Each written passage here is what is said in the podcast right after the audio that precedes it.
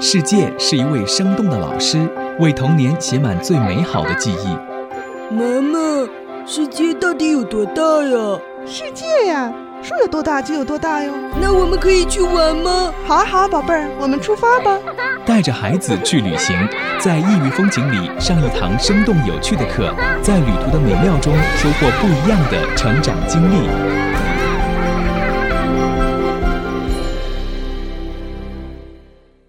各位来自全球的听友还有网友，你好吗？我是王子聪，欢迎你收听今天的《带着孩子去旅行》节目。在上一次的节目当中，来自南南美术的南南老师和大家分享了带着孩子去台湾旅行的故事。那么在今天的节目当中，我们继续上次没有和大家聊完的话题，要从比较专业的角度和大家来说一说，在培养孩子绘画能力的过程当中，有哪些值得我们去注意的事情。南南自己非常的资深和专业，所以相信他。他的建议对大家也会非常的有帮助，欢迎你的收听。因为我家孩子还比较小，刚三岁多，但是他也特别喜欢去涂色。但是他当然他拿着一个，比如说这种图形，他涂色不会说像不会像年龄稍大一点的孩子，可能涂的特别的这种规范哈。我都是一定要在那个框里的去涂，那他可能就涂我是。一片，就比如说我给他拿一个米老鼠这种图形，那他可能呢，比如说，哎，他今天涂这个，就是比如说脑袋，他是就一片就画过去了，我这块是粉色的，然后下边衣服一片就涂过去是黄色的，然后呢，可能他涂完这之后呢，因为我会给他弄很就是有很多张吧，他可能涂下一张，哎，这个脑袋可能就是绿色的，那个就是黄色的，他可能会通过这种方式来搭配。很好，很好，这是一个非常好的一个方式。嗯，从颜色的变化，他会觉得，哎，红色。米老鼠，绿色的米老鼠，对不对？有的孩子还会涂，比如太阳，黑色的太阳，见过黑色的太阳吗？没有吧？所以，因为我我我就见过，因为我我问他，我说你是为什么涂黑色的太阳？因为他说黑色的太阳就是黑天了，天黑了，孩子就觉得这个太阳是黑色的。这就是他只要有原因，那么这个就是正确的。嗯，涂色呢，我再说一下，就是涂色，有的家长说，诶，他都涂出边儿了。你不要那个去觉得他一他涂出边了是一个错的，你想想，你要是用一个右用一个左手，比如说你是一个右手右手经常训练的人，不是左撇子啊，我说的是，那么你用你的右左手去跟孩子的右手去比较，你就知道孩子的那个手是多么的不容易画完画出来这张画，或者涂完这个色。他涂出边儿是没有关系的，就是让他去涂就可以了。他只要是能做这个动作，就证明他还是黑非常喜欢这个这个事儿。然后呢，涂色也不是一种，啊，比如说一定要涂的满满的，我一点空隙都没有，那是不也不是。你可有的孩子，哎，我可不可以就在涂色在这个圈圈里边，我只涂一些小圆圈啊、小线条啊，或者是干脆就是一些毛线团啊，可以的，没有问题。嗯，不是一种涂色方式，而且画面的呈现也不是一种，不是规规矩矩的，就是好画。嗯，这是我一直也在，就是强调的，就是一直在说的一件事情。还有就是，对于孩子，比如说他去画画的时候，就他左右手要有一定的要求吗？因为我我家孩子可能他，他其实他也不是左撇子，但他可能第一反应他会先去拿左手，然后来画。没有问题。嗯，我我就是说说一下左右手啊，这个左右手在画画里边是没有没有问题的，你用左手画也行，用右手画也可以。嗯，这个是不用去板他，也不用去让孩子一定说宝宝你要作用用右手画，不去不用去要求他。嗯，但是如果要是说写字来说呢，那么就有又有别的要求了。那么就是看看家长和老师和学校的老师的，看看需不需要帮他办。因为现在也有好多孩子在用左手写字。嗯嗯，画画我我坚决的就是不用，我肯定的说是不用去板他左右手。嗯，就是随孩子喜欢。对，回随孩子喜欢，他只要左手方便就是左手，没问题。他一样画出很好的画。嗯。他觉得右左手还更好使，嗯，没有问题，而且没有什么，嗯，方向的问题，因为是画嘛，他不是，嗯，不会影响他任何问任何的。像小孩，比如说他在涂颜色的时候，你们会给他一些指导吗？比如说什么样的东西应该是什么颜色？其实也不会哈，不会不会，嗯，不会。自己在选颜色的时候，其实完全是根据自己的喜好。对对，会根据自己的喜好，嗯，比如说有的孩子喜欢。嗯，粉色呀，有的喜孩子喜欢绿色呀，喜欢什么的，他会自己去安排。但是如果要是比如说在画面中，他可能过多的用了这个色的时候，这个时候我们会要去干预，嗯、不能，因为你要学习画画的时候，一定要老师去引导他，嗯。一定要告诉他，这个就是学习的时候，老师才教他教会他，呃，怎么去搭配颜色，怎么去画更好看。当然也有他自己的喜好，也有他自己的搭配。当然，嗯、他是主导，嗯、孩子是主主要的主导的一个方面，啊、我们是作为呃辅辅助的一个。那家长是不是要尽可能的给孩子多提供一些颜色？因为其实颜色是特别多、特别丰富多彩的。那可能对于目前的这种市场上可能提供这些呃水水彩笔也好啊，水粉也好，可能它会固有的一些颜色，比如有我是八色、十二色、十八色，或者是二十四色这种啊。嗯，我建议，其实我觉得，呃，对于过小的孩子，可以不用提供特别多的颜色，嗯、因为他能力有限，所以呢，它其实三原色就可以调出很多颜色来，嗯可以让他自己去调一些颜色，他觉得颜色之间的碰撞就能碰撞出更好的颜色出来。嗯，这个也是我们也在也在让孩子去尝试中，在画画中去尝试这样的这样的呃体验或者这样的要求，然后让他去完成的。嗯，因为你提供特特别多的颜色，也未必会呃让他就是能够嗯、更好的表达。呃，有可能少一点的颜色，他可能会觉得，诶，我我调出自己的新颜色了，他会很高兴。老师，你看我这个颜色，我调的很很好看，他会这样，嗯。所以，呃，你不用特别多，一般十八二十八和二十二色都可以了，嗯，就哦足够孩子了，嗯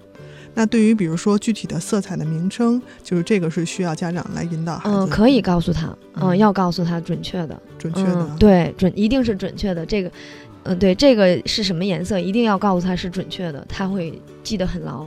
嗯，像我们有一个小朋友，他就非常非常记得住，就是在那个标签上写的那个名字，他会问，他不认识字，他会问你老师那个叫什么，比如叫群青。下一次他再拿到说，老师这是群青，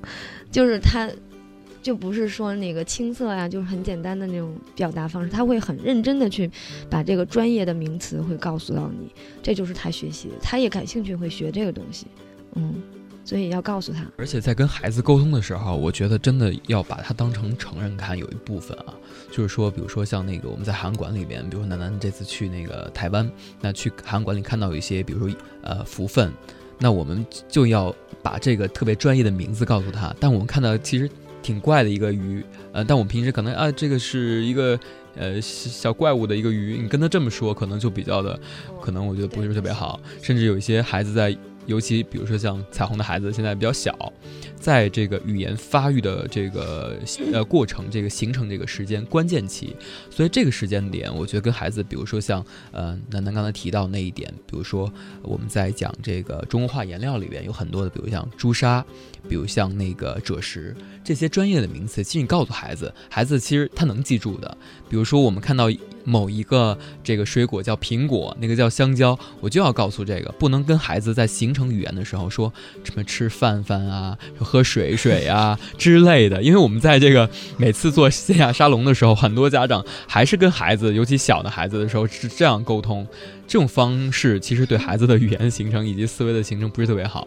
所以我们觉得其实有一些呃专业的东西就告诉孩子，我觉得他们其实能接受的，而且会学习的很好。另外就是，比如说刚才楠楠讲，就是现在有些家长可能在孩子想要学画画的时候，也会比较急于求成哈，就希望孩子，比如说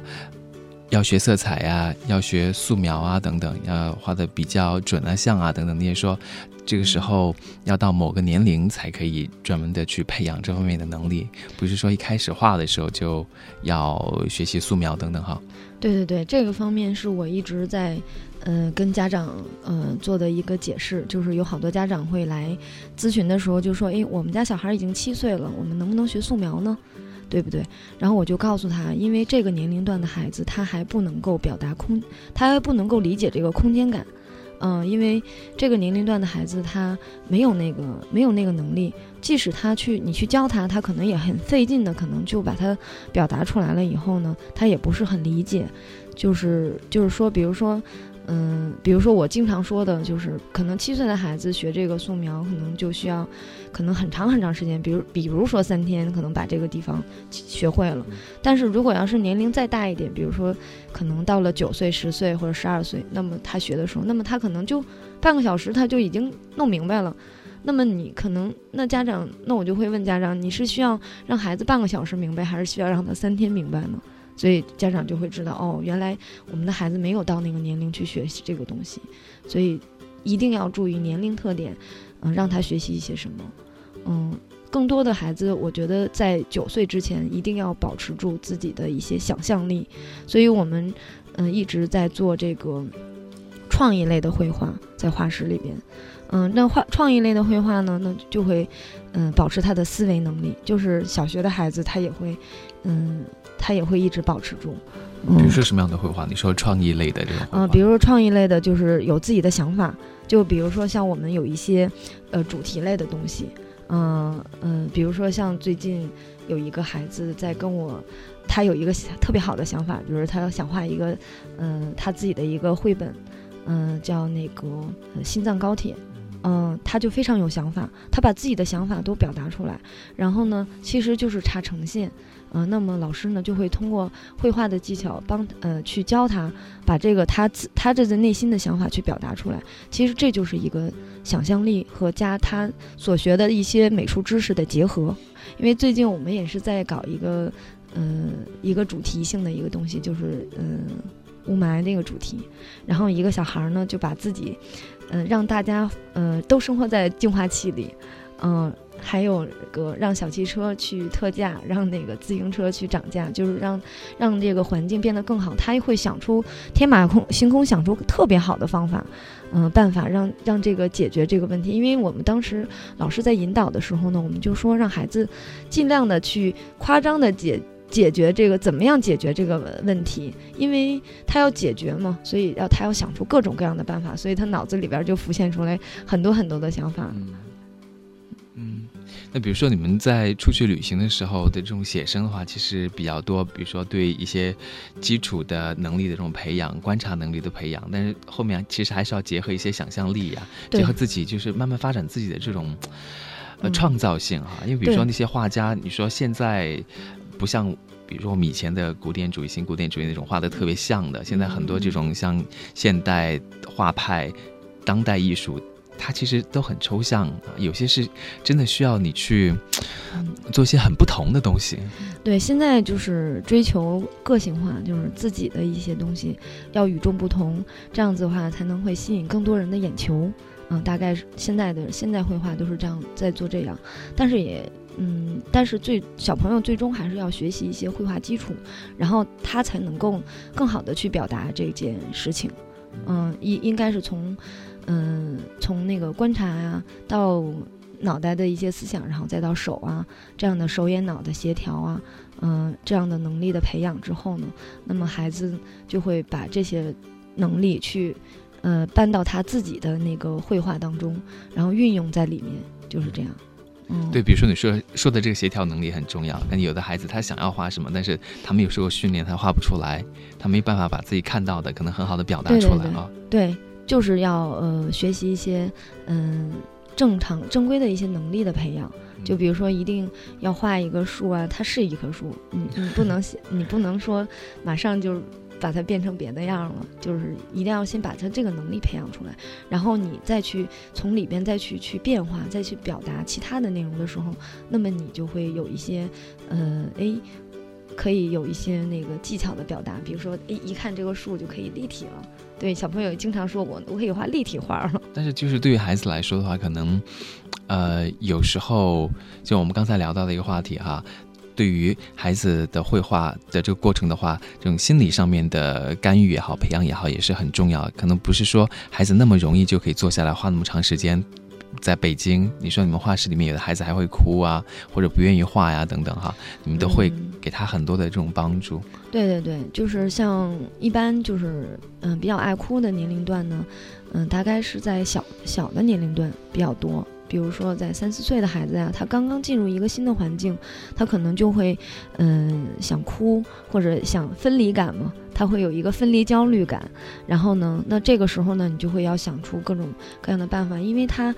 不一定是惧怕这个画画，他可能就是，呃，可能跟妈妈分离了，他有点焦虑，他可能怕陌生环境会有一些危险啊。这个时候呢，你就要先摸摸他的头或者摸摸他的背，告诉他，嗯，没有关系，然后那个会帮助你。然后如果他要是强，嗯，反应特别强烈的话，那么这样的孩子我们也会帮助他，让他的妈妈陪同他一下。然后，但是我们会跟他有一个约定，比如说，嗯。我们只妈妈只能陪你一次，但是下一次你要自己独立。那么他可能对于这个环境，妈妈陪同以后，他已经熟悉了，然后他就可以下一次他就非常非常容易的就自己就进去了，然后还非常喜欢。嗯，这个时候就是这样这样去把它出呃把它解决解决掉，就很很好。那除了就是在画室的时候和老师的这种鼓励，嗯，是分不开的。那比如说在家里的时候，可能也需要孩子，嗯，他可能要练习一些。那家长怎么来鼓励孩子？比如有时候，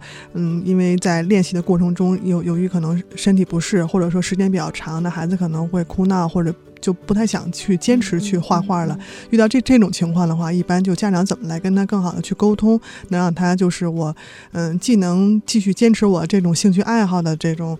然后同时呢，也不会说那个因为什么情况就可能我就放弃掉了。嗯嗯，首先我觉着家长应该是这样啊，家长应该先去问宝宝，你你觉得你哪里不舒服吗？或者你有什么问题吗？你要先聆听他说，他只要。把他表达他内心的一些东西，比如说他觉得他今天怎么怎么样，嗯，可能妈妈，我觉得我我我哪儿不舒服了，那么这个时候可能就是身体上的不舒服，那么他真的不不能去，嗯，再去坚持了。那么这个是一方面，那么还有一个方面，他可能有一些，嗯，比如说遇到困难了，他觉得，哎，他觉得我画着画着，我可能觉得难困难了，就觉得，哎，我我可能觉得。画不下去了，我觉得很难了。我妈妈，我可能做不出，做不到了。那这个时候家长就会觉得，他说你可以鼓励他，你说那个宝宝，你可以，你告诉他，你说我我们可以不用特别的那个画的非常好，但是家妈妈也不需要你画的很好，但是你能把它完全的坚持下来，只要把它能表达出来就可以了。这个时候你要给他肯定。啊，第一是肯定要肯定，然后再去帮他疏导，去安慰他。你看，然后他就慢慢的他就会接受，因为有时候孩子不是说面对你，面对家长，还面对老师，他还会面对各种各样的就是人群，因为还还有好多小朋友会跟他参与进来，因为他们也有小社会的，所以有的小孩儿他会。觉得那个有的小朋友就会告诉我，老师他那个小朋友说我画的不好看，对，然后我就会告诉他，我说那个我说他可我说他不是老师啊，对不对？他是老师吗？那个小朋友说他不是老师。那么老师说你不好看了吗？然后那那个小朋友说老师说没有说我。那么你就不要管其他的人在说你什么，因为他也是跟老师学习，他不他没有能力去说你不好。所以你不要听他，他只是一个玩笑，或者他只是一个表达，但是他不是真正的在说你。你要给他正确的去引导，那么孩子慢慢的他就会建立一个自信心。其实他就是一个自信心没有了，然后把他自信心一培养起来，那他干什么都挺好，都非常好。而且尤其是小孩子，嗯，六岁之前，三到六岁一定要注意这方面。等到六岁到七岁这个年龄段就不太有这个事情发生了。嗯，对，比如说我们小的时候，其实都有这样的经历。有的时候，你你对某一项事情很感兴趣，或者对想学什么自己是有兴趣的，但是后来因为家长的教育方法或者老师的教育方法，你慢慢的你就对这个就失去兴趣了，就其实就挺可惜的。对，有时候家长没有正确的去坚持，帮助坚持，或没有正确的引导，那么可能这件事情真的就有，因为小孩子很小，孩子没有一个自主能力的培，就是自主自制力嘛，嗯，他就没有一个长久，所以呢，就是让，嗯，我我觉得还是需要家现在的家长应该还是需要，嗯，帮助孩子去完成去坚持，嗯，一定要帮助他去坚持，嗯、才能够把这件事坚持好、完成好。因为之前有一个家长就说到嘛，说到就是嗯，比如说有一家长就说，嗯、我们之前有一个老大，因为他们家有老二嘛，也来学画画。老大他说，之前老老大的时候学习，嗯、学习的时嗯、就是学画画特别喜欢。然后什么什么的，然后最后呢，因为学习成绩啊什么的忙啊，然后可能要补习啊，可能学习能力差了一些，然后就要补习，所以他就放弃了，嗯、副副科就画画。但是最后爸妈妈说很后悔，为什么呢？因为他觉得失掉了，呃即使用掉了那些画画的时间，其实可能补上来的那个时间也未也不是也不一定能补上来那些东西，所以但是他失掉的更多。后来他觉得。在这个老二的时候，就是他他的弟弟或者妹妹的时候，他就会，嗯、更加的注意，就是一旦孩子喜欢，他就会让他坚持住，不让他去放弃，嗯、因为这这也是一门学科，也是一个能力的培养。呃，而且有的时候吧，是呃，父母是影响我们孩子的。比如说像我们呃有几次的周末的活动的时候，呃，孩子是特别想在这儿参与的。比如说一个小时、两个小时画画也好，或者是参加一个两个小时的摄影的一个课程也好，他是能坚持下来的。但是有的时候是我们的妈妈，当时我们看到非常痛心，把他叫过来，单独的跟他聊了一下，然后结果他坚持了。他遇到了什么问题呢？他说。我们现在一个这个，我一姐们儿告诉我，马上那个商场就要大减价了，我要赶紧去 shopping。当时我们听到这个事情，我觉得孩子他能坚持。最后孩子跟姥姥说：“姥姥，我能不能再继续画一下？姥姥，我能不能再继续的做一下这个活动？”最后老人说：“那我问一下你妈。”然后结果妈说要去 shopping。这个事情当时我们听到了，觉得特别痛心，就跟家长就拉过来说：“我觉得孩子其实是被我们父母的一些行为所影响的。其实他完完全全可以集中精力去做一件事情的，完完全全可以培养出来孩子的这个沉浸感的。其实我觉得成年人现在都很浮躁，这个社会可能有一些氛围是这样子的，所以我们其实在让自己逐渐的沉浸感越来越浓越好，能够专注的做一件事情。孩子有这样的想法，结果被大人所影响，所以其实我们在互动中，有时候我们会有一些教育方法会跟家长去聊，让家长其实你看你的行为是影响孩子的，所以我觉得这一点以后在这个培养孩子中，家长应该特别的注意。南老师对这个是不是也挺有自己的？对对对，因为我观察的呃，于飞刚才说了一个反面的哈，我就我我来说一个正面的。嗯、有一个小朋友，他从他他从五岁开始，他现在已经上了小学了，他现在四年级。这孩子在画画的，他只要是没画完，他的妈妈来了以后，他一定不肯进来的，他一定是在外面等着，然后会告诉我，他会。偷偷的发一条信息告诉我，如果孩子没有画完的话，不要告诉他我来了，一定要告诉他，就是，呃，完全画完了的时候再出来找妈妈。我觉得这个非常非常好，而且就因为这个妈妈的努力啊，孩子在画画方面特别特别的，嗯、特别特别的好，而且他坚持的也特别好，而且兴趣特别的高，而且这个孩子一画画就会就会很高兴，他是打心眼儿里喜欢，所以这个我觉得这个是跟妈妈也有很大的关系，对不对？对，没错。其实我觉得培养孩子真的是一门学问。那对于孩子来说，他成长的这个过程，很大程度上也是掌握在家长的手里面的啊。那家长首先就要对孩子成长里面会遇到的这些问题有一个认知。那如果有做得好的地方，可以继续保持；如果有做得不太好的地方，当然就要去调整啊，去改正。因为家长都是希望自己孩子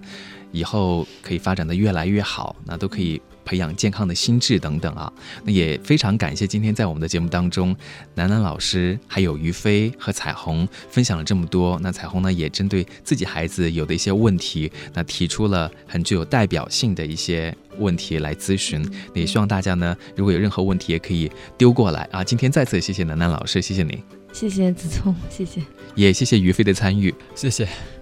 谢谢彩虹。嗯，听众朋友们再见。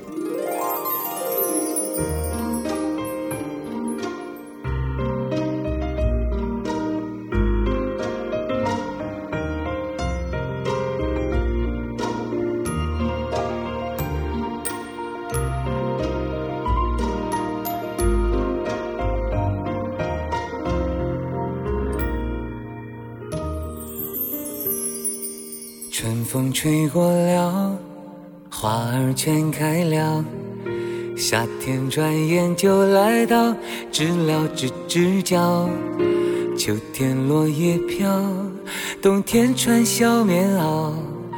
我的宝贝快长高，爸爸妈妈的骄傲。摇啊摇啊摇啊摇啊摇到外婆桥，做外婆的乖宝宝，给她个拥抱。摇啊摇啊摇啊摇啊摇到外婆桥，向月亮姐姐问声好，我的宝贝快睡觉。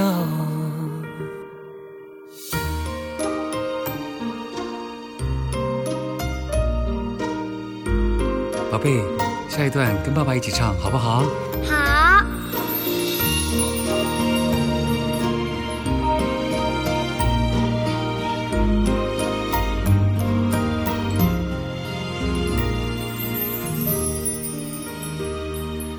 小河弯弯绕，月儿挂树梢，天上星星在闪耀，梦里笑一笑，轻轻唱一首古老的歌谣。这个世界大又妙，快快乐乐最重要。摇啊摇啊摇啊摇啊摇到外婆桥。你吃个饱。摇啊摇啊摇啊摇啊摇啊摇啊摇，摇到幸福的外婆桥，我的宝贝快睡觉。摇啊摇啊摇啊摇啊摇到外婆家，做外婆的乖宝宝，给她个拥抱。摇啊摇啊摇啊摇啊摇啊摇啊摇，摇到幸福的外婆桥，我的宝贝快睡觉。宝贝，爸爸永远爱你。宝贝永远爱爸爸。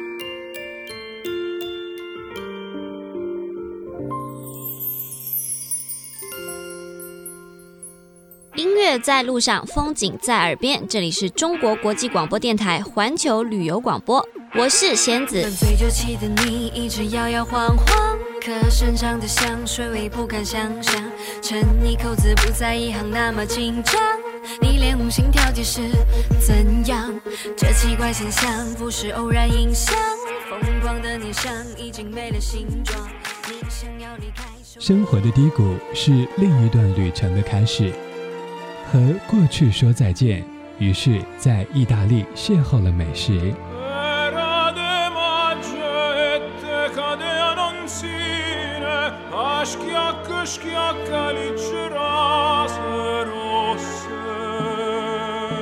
拥抱自己的那一刻，巴厘岛上演了比日出更美的爱情。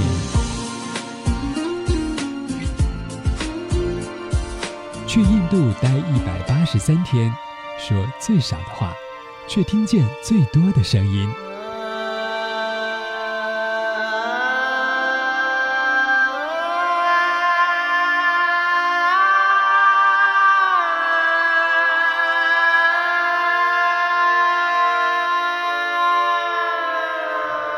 行走在时光中，遇见阳光与阴霾，遇见更好的自己。这里是中国国际广播电台环球旅游广播。